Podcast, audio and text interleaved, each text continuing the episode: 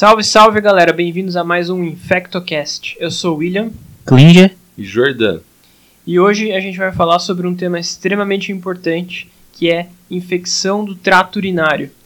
Hoje a gente vai falar especificamente só de infecção do trato urinário em mulheres e grávidas e para isso a gente vai se basear num artigo recentemente que foi uma diretriz em conjunto soltado pela Sociedade Brasileira de Urologia, Patologia, Federação Brasileira de Gineco e Obstetrícia e a Sociedade Brasileira de Infectologia.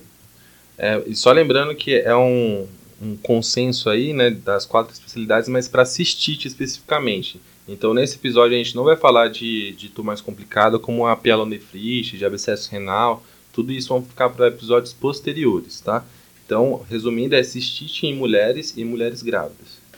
Exato. E a infecção urinária é um tema muito comum, né? Na nossa prática médica, no pronto-socorro, no posto de saúde.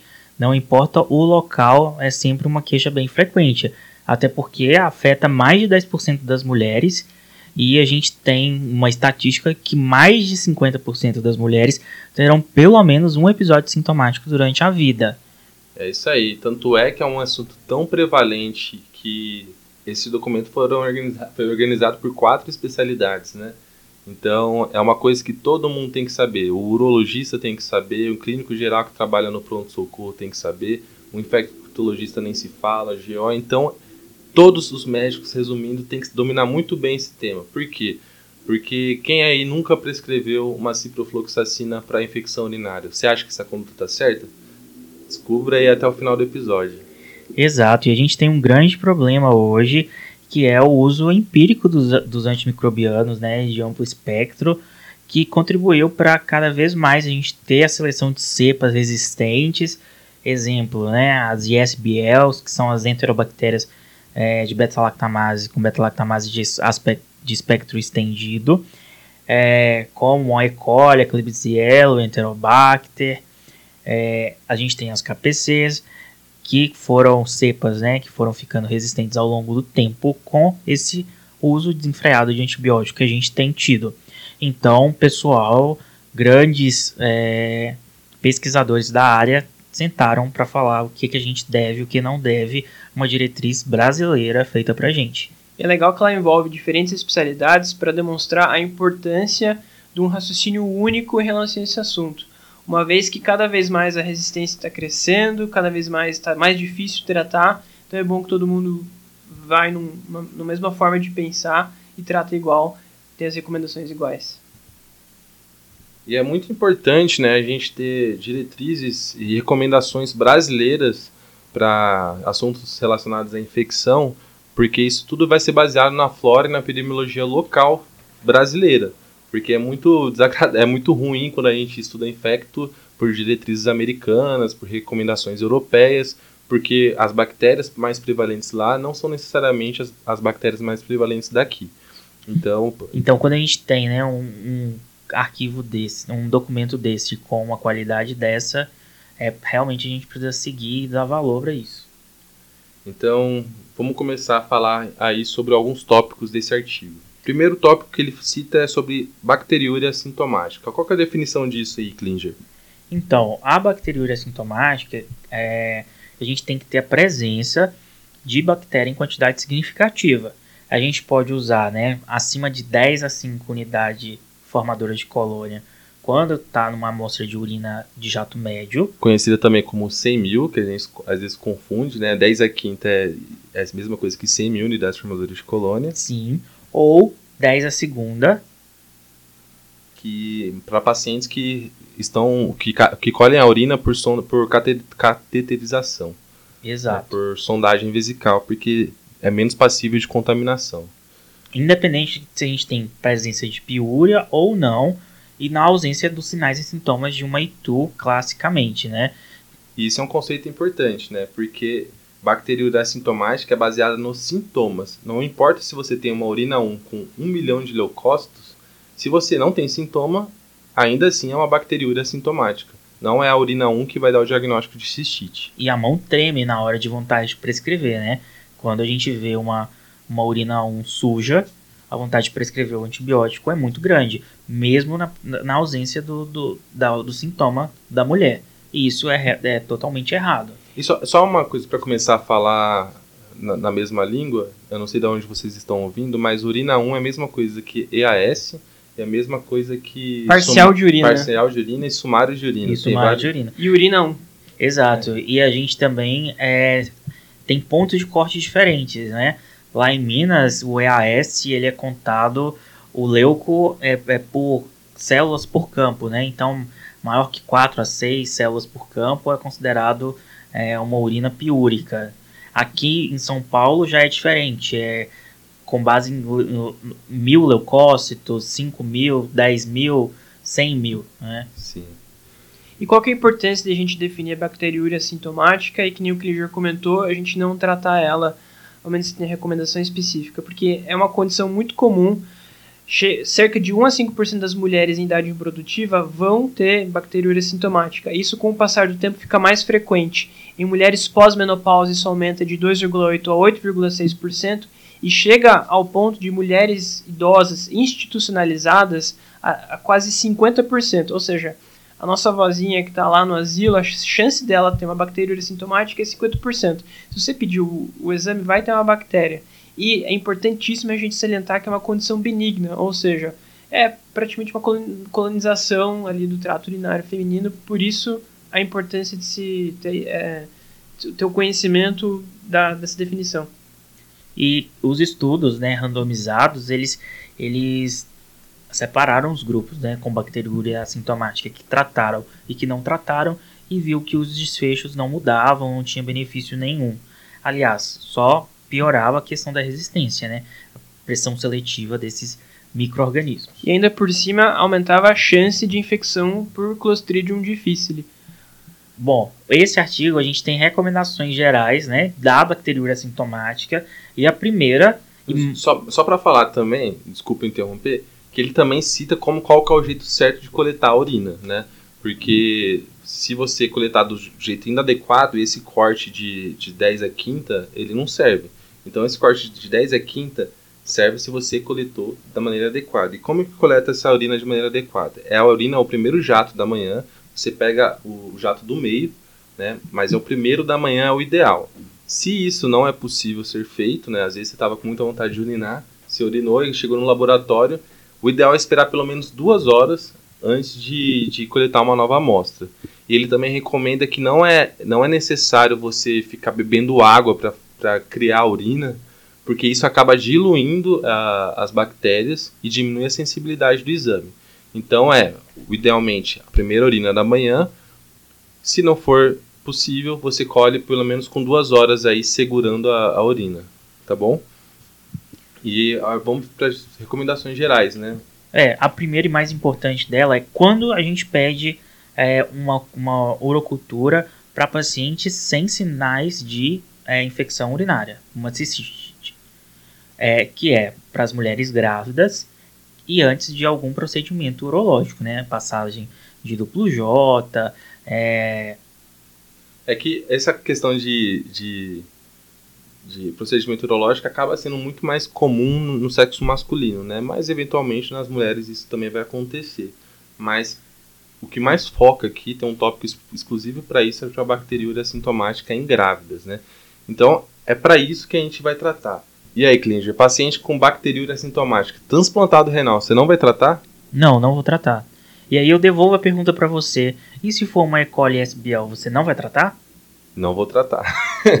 se for uma KPC resistente a todos os antibióticos, eu não vou tratar. E se for uma paciente diabética, você vai tratar? Não vai tratar. Se for uma bexiga neurogênica, não trato. Se for um paciente com som da vesical de demora, não precisa tratar. Então, assim, é só para grávida que existe evidência e para procedimentos urológicos. Mas e uma paciente que vai fazer uma, uma troca de prótese de joelho e tá com uma urina suja? Você não vai... vai tratar.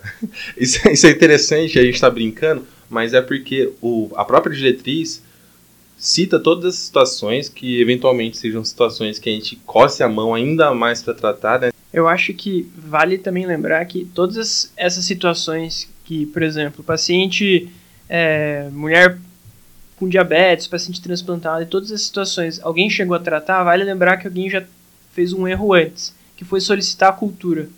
Então, é, só para salientar, que o próprio artigo fala, você não precisa pedir é, urocultura em situações que, ao menos que estejam bem indicadas, que são mulheres grávidas, ou antes do procedimento urológico invasivo, como a gente já falou, ou o paciente tenha sintomas.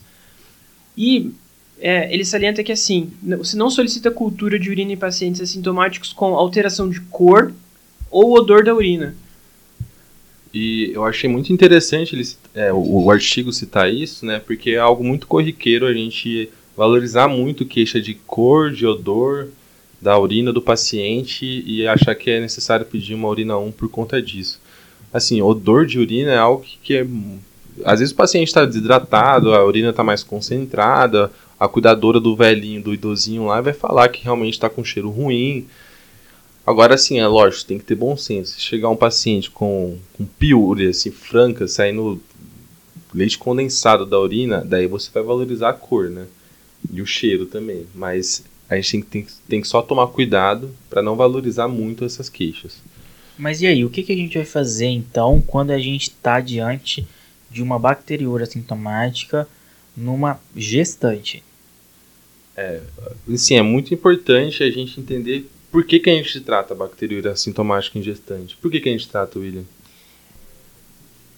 A gente trata a bacteriúria sintomática em grávida por dois motivos. O primeiro é que isso está é, tá associado ao aumento na morbidade perinatal, a criança tem maior chance de, de, prematuridade e de baixo peso ao nascer. E outro motivo é que se você não trata pela, a, a bacteriúria sintomática em grávida, ela, isso está relacionado a uma maior chance de pielonefrite, até 40% das gestações. No entanto, se você trata essa, essa bacteriúria sintomática, essa taxa de 40% cai para 3%. É uma coisa que eu não sabia. Eu achava que se tratava bactéria sintomática em grávida apenas por conta do bebê. Eu não sabia que grávida tinha maior risco de, evoluir com itu sintomática e com pelonefrite. E qual a etiologia do, do, da infecção urinária ou da bacteriúria sintomática na grávida? Qual que é? A gente tem que lembrar de uma forma geral que a E. coli vai estar tá entre um, o primeiro local, lugar, né? Sendo na grávida, na não grávida, a E. coli, mas por conta que a gente tem uma proximidade do ânus com a uretra, né? É, a gente também vai ter a infecção por, pelas enterobactérias, né? Lembrando que a E. coli também é uma enterobactéria. Sim, mas as outras, né, enterobactérias gram-negativas, a Klebsiella, Enterobacter, Proteus, é, outras bactérias gram-positivas, como o saprofíticos, o Streptogalacti, é, que também vai ser tema de próximos podcasts, né? E, e assim, isso é não só para bactéria sintomática, quanto para itu em grávida e não grávida. Só para deixar isso bem frisado. Tem que saber que E. coli é a grande maioria, 80%. O resto, as outras enterobactérias e de vez em quando algum gram positivo ali. É, o principal gram positivo é o Staphylococcus saprofíticos. Acho que é esse o que tem, o que, tem que saber. Exato. Tem que cobrir gram negativo para tratar a urina. E o documento, bem como o pré-natal, né, as diretrizes de pré-natal, elas tentam estabelecer é, protocolos bem certos de que você precisa rastrear essa bacteriúria sintomática é, no, nas, início. no início e no final da gravidez, né? E se você tem um risco aumentado de infecção, por exemplo, uma gestante que é, que é diabética, você pode é, aumentar o, a, a, a, quantidade de vezes que você vai estar pedindo uma urina 1 e uma urocultura. Isso aí. E lembrando que o critério é o mesmo de bactéria sintomática também para grávida quanto para não grávida. E quais são os antibióticos mais usuais aí para infecção do trato urinário que grávida pode usar? Que a gente sempre tem que lembrar disso. E eu queria falar que é, isso é uma realidade que em muitos locais não, não é tão fácil. A gente é, pedir uma urina 1 e uma urocultura no pré-natal. Eu já trabalhei numa cidade assim que eu formei que não tinha como pedir urocultura é, no interior de Minas Gerais. Então. Aí é... você me complica. E o que, que você fazia lá? Você tratava empiricamente, tipo, deduzia que o paciente tinha bacteriúria? Xingava o gestor, né? É, é o mais certo, parabéns. Bom, na escolha do antibiótico, a gente vai sempre é, ver pelo antibiograma, né, o perfil de sensibilidade, e a gente tem que avaliar a segurança na gravidez. De maneira geral, a gente tem algumas opções que a gente vai ter. A, a clássica, né, primeiro lugar, a amoxilina, que a gente pode fazer de 500 de 8 em 8. é, por 7 dias.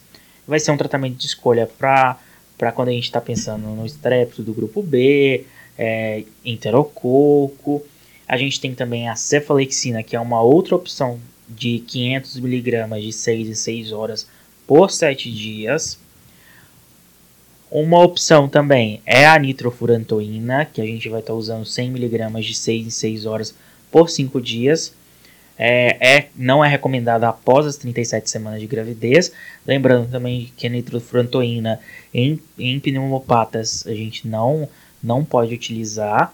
E uma grande salvação, né, que a gente vem tido cada vez mais adesão à fosfomicina, que é, o, é um antibiótico não está disponível na, na, na, rede pública, é, que é aquele envelope, né, que contém um pozinho que você vai diluir na água, tomar sempre à noite, né, ah, depois que você urina a última vez antes de deitar, tomar um meio copo de água filtrada com a fosfomicina diluída e ela vai fazer uma ação, é uma dose única, vai fazer ação durante toda a noite, tem alta concentração na, na bexiga, no trato é urinário. Excelente. Eu não sei porque as pessoas usam um pouco. Eu acho que é porque é um pozinho e as pessoas não valorizam um pozinho. Parece uma vitamina C, um sachêzinho de eno, assim, mas é super bom.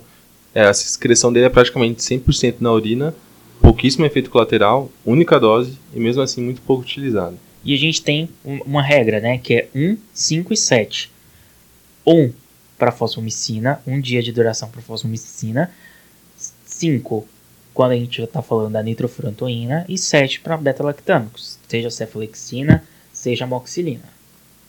Beleza. E... e a gente tem que fazer uma cultura de controle, né? A urocultura de controle, nesse caso da grávida, ela é muito importante para ver se realmente a gente tem a certeza de que aquela bactéria ela foi erradicada. Então a recomendação é para que duas semanas após o final do tratamento é, refazer a, a cultura e se permanecer indicada, é, positiva, deve ser feito o retratamento. Perfeito. E mais alguma coisa aí de bacteriúria sintomática em grávidas? Existem alguns pontos assim que, que constantemente vêm no nosso consultório, né? É, queixando disso. Algumas mulheres têm a questão da ITU pós-coito é, relacionada à atividade sexual. A diretriz é, diz que a gente pode fazer uma antibiótico terapia profilática nesse caso. E se a gente tem é, mais de dois episódios de bacteriúria assintomática, a gente também pode estar fazendo a, o tratamento profilático dessa infecção dessa bacteriúria sintomática. E quando a gente vai fazer essa profilaxia relacionada à atividade sexual, quando a gente tem muitas, é, muitas bacteriúrias sintomáticas durante a gravidez, a droga de escolha é a nitrofurantoína, 100mg ao dia. Tá, e agora a gente vai falar de cistite não complicada em mulheres não grávidas. Em primeiro, em relação à etiologia da microbiologia, é a mesma em todos os cenários. Então, sempre vai ser lá os gram-negativos que a gente já falou anteriormente. Vamos direto pular para a apresentação clínica. Apresentação clínica aí de tu, acho que todo mundo sabe, né?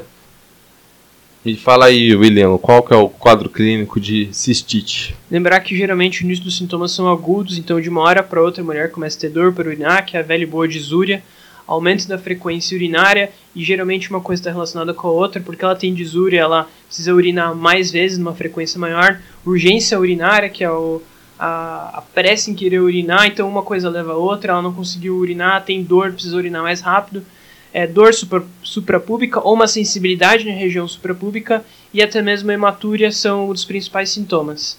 Lembrar que os diagnósticos diferenciais incluem a pielonefrite, que às vezes é uma complicação da ITU, no qual a pessoa vai ter mais sintomas sistêmicos, como febre, calafrio, é, é dor em região é, de flancos. Clássico sinal de Jordano. Náusea, vômitos.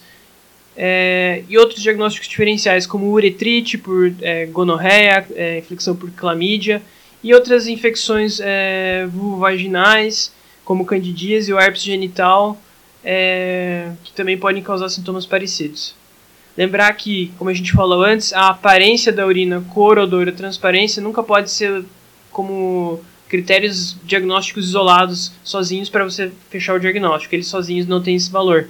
Muito menos para você começar uma antibiótico terapia quando, com apenas esses sintomas de alteração de cor e odor e transparência, exceto quando você tem, como a gente falou antes, é, é, franco, pus, que você consegue é, ver a diferença.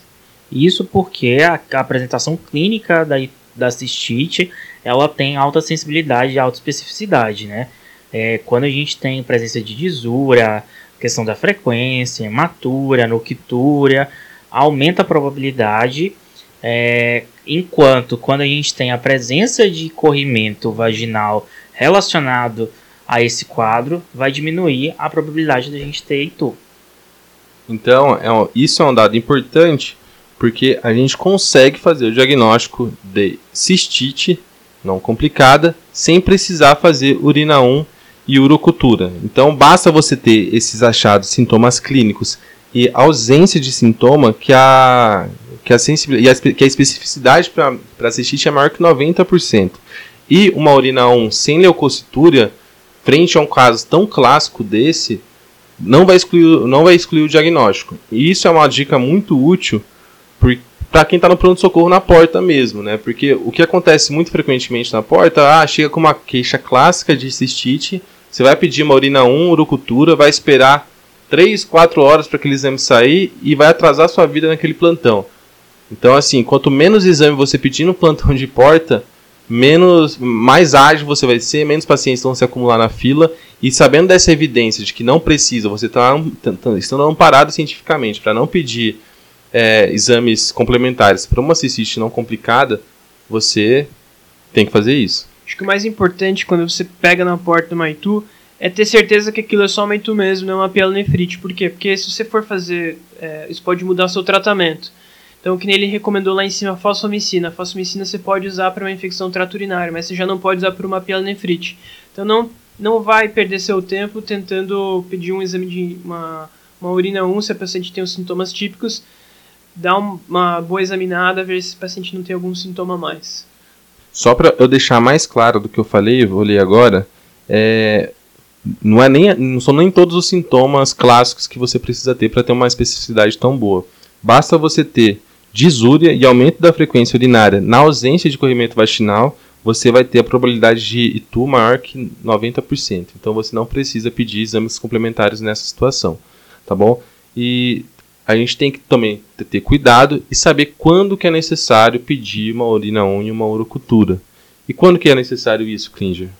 Então, a, a urina 1 e a urocultura a gente vai pedir principalmente na, naquela, na gestante, óbvio, nas mulheres com suspeita de pielonefrite aguda e naquelas que têm infecção recorrente que o tratamento é feito recorrentemente, que a chance de você ter uma resistência bacteriana é muito maior. Quando a gente também tem sintomas atípicos, falhas terapêuticas é, e recorrência da ITU em quatro semanas após o tratamento, a gente também pode estar tá autorizado a estar tá pedindo a, a urina 1 e a, a para essas pacientes. Então, resumindo, é bom senso, né? Acho que se, se, o paciente for liso, não tiver nada, você não precisa pedir exame. Se tiver um, um quadro muito clássico. Agora, se for um quadro atípico, um paciente recorrente, grávida, situações mais aí.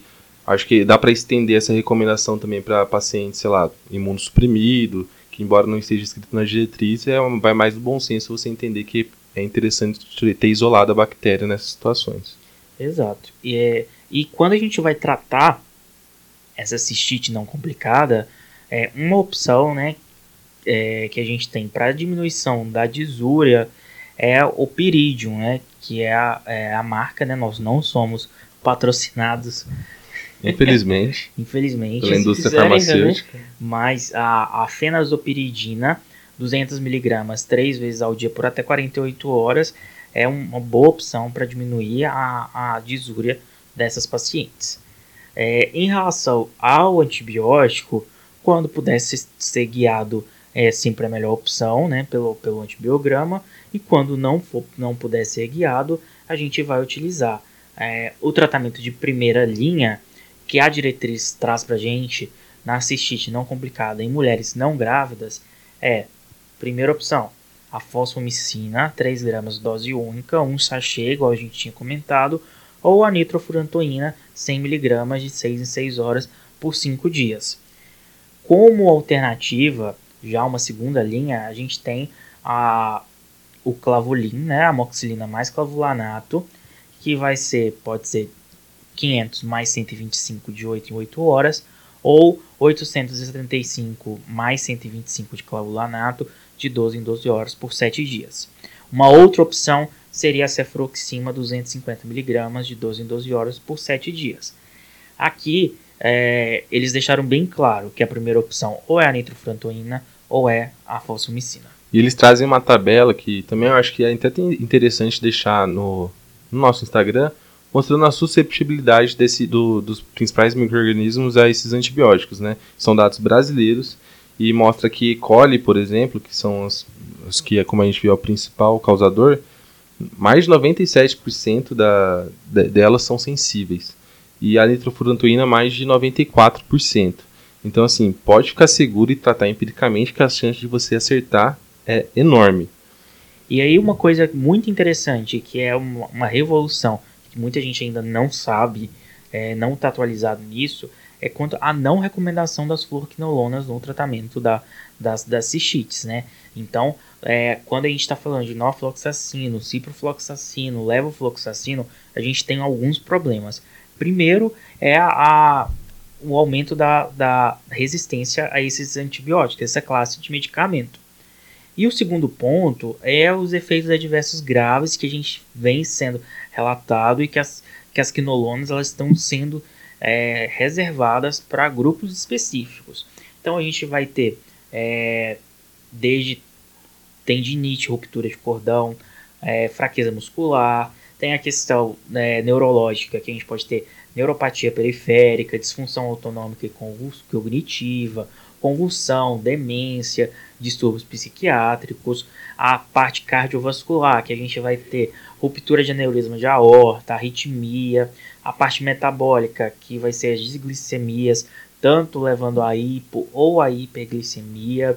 É, então, várias sociedades durante é, esses últimos anos vêm emitindo recomendações para a gente restringir o, efeito, o, o uso das fluoquinolonas, é, principalmente no que se, se leva em consideração na cistite é, e também na, na, profilaxia.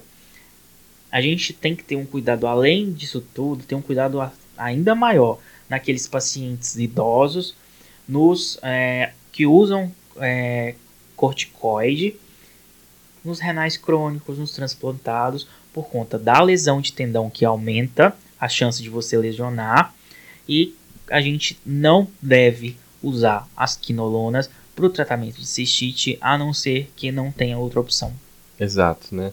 E, e também é até questão de, só para vocês terem a, a, ideia, a fosfomicina, que como eu falei, é, 97% das E. coli são sensíveis, a ciprofloxacina é 89%. Ainda é uma boa sensibilidade, mas não tem porquê. A gente pode usar uma medicação dose única, com 97% de chance de você acertar com muito menos efeito colateral, e você escolher a ciprofloxacina. Né? E, e é interessante também que a fosfomicina e a nitrofurantoína ainda vai cobrir SBL, que são, que são bactérias já com algum perfil de resistência. A fosfomicina é utilizada até muito para KPC. Só que daí isso acho que pode ser tema para um, um próximo episódio, né, de tratamentos complicados. Aqui a gente está falando de infecções não complicadas. É, e é uma, só para citar uma história clássica, né? Que é o idoso que chega com delírio no, no PS, aí vai escolher uma urocultura para fazer um rastreio infeccioso, aí a pessoa vai lá e vai tratar uma bacteriúria sintomática, provavelmente sem indicação, com ciprofloxacino, e ciprofloxacino é mais um causador de delírio. Então a gente tem que tomar cuidado com, com iatrogenia. Evite quinolona nessas situações e principalmente em paciente idoso. Exato. É, diferente daquele tratamento que a gente fez na grávida, que a gente pedia uma urocultura de controle após o tratamento, nas não grávidas, não é recomendado a gente fazer cultura de urina após o tratamento. É, e o nosso critério de cura vai ser utilizando o quadro clínico. A mulher melhorou a dor, melhorou a desúria, melhorou é, o quadro clínico dela, a gente está tá considerando como curado. E o último tema do, do nosso artigo é a infecção urinária recorrente. Isso é muito importante, principalmente a nível ambulatorial. Fala aí, William, qual é a definição de infecção do trato urinário recorrente, cistite, né? A infecção recorrente do trato urinário é definida como pelo menos três infecções em um ano ou duas em seis meses, sendo que em cada episódio o paciente deve ter os sintomas agudos e deve ter comprovado a sua bacteriúria. Boa. E quais são os fatores de risco, né? Por que, que a pessoa tem? A gente pode dividir em duas faixas etárias, né? A mulher jovem, que está na pré-menopausa, é aquela mulher que já é pós-menopausada. É, a, a, mulher jovem, os fatores de risco vão estar relacionados à relação sexual, ao uso de espermicida, novos parceiros sexuais, se você já teve ITU na infância, é, a mãe com histórico de ITU, isso tudo são fatores de risco que vai propiciar a recorrência dessa infecção naquelas mulheres jovens em, em pré-menopausa. Quando a gente trata de é, pós-menopausadas e idosas, a gente tem a incontinência urinária, é importantíssimo, né, o paciente que tem incontinência urinária a gente descartar se está infectado ou não. É, se a, a, mulher já apresentava ITU antes da menopausa, é um fator de risco pós-menopausa.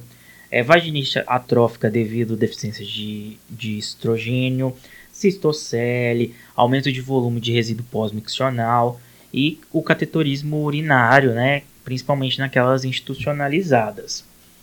E a etiologia muda dessas pacientes para quando a gente está falando de infecção recorrente, as espécies não E. coli é maior do que quando a gente está falando de infecção esporádica, né, durante sem não não recorrentes.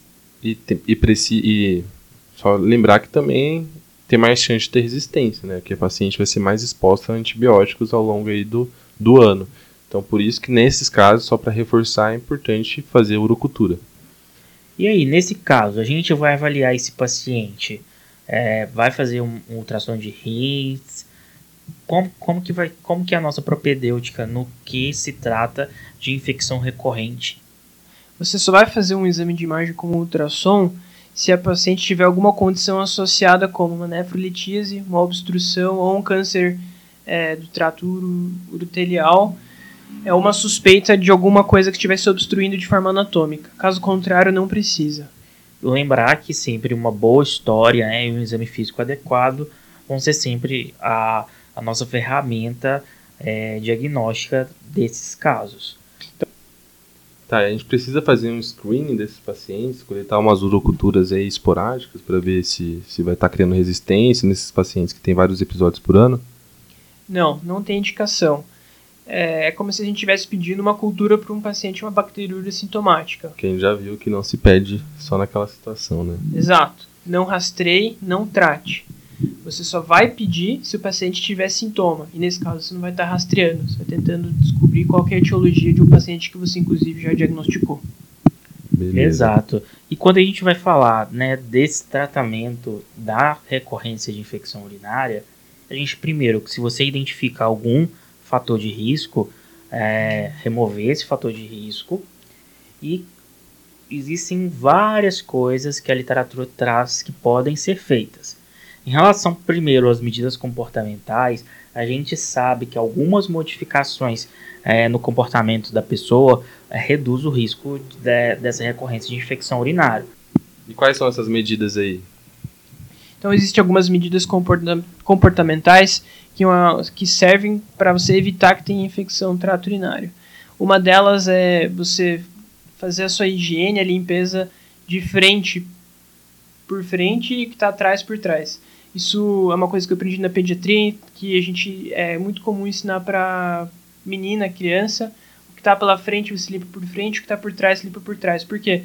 Porque uh, principalmente a região do canal onde tem, muitas, é, tem muita bactéria, se ficar perto do canal da uretra, isso facilita com que você de uma forma anatômica, leve bactérias para lá e elas acendendo o trato urinário, você tem a maior chance de infecção.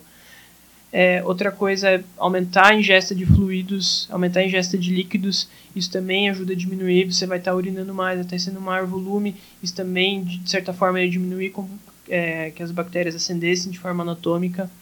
É, não adiar a micção, ou seja, não ficar segurando para urinar. Se deu vontade, vai lá e urina. É, evitar duchas vaginais. Evitar roupas que sejam muito oclusivas, que é, propiciem um aumento da, de, de bactérias na região é, íntima, são algumas medidas que a gente pode fazer. É, e uma das principais também é urinar pós-coito, né? Então, é, após coito, é, a, a, menina vai lá e urina, isso ajuda bastante a dar uma limpada aí da, das bactérias do canal do trato urinário.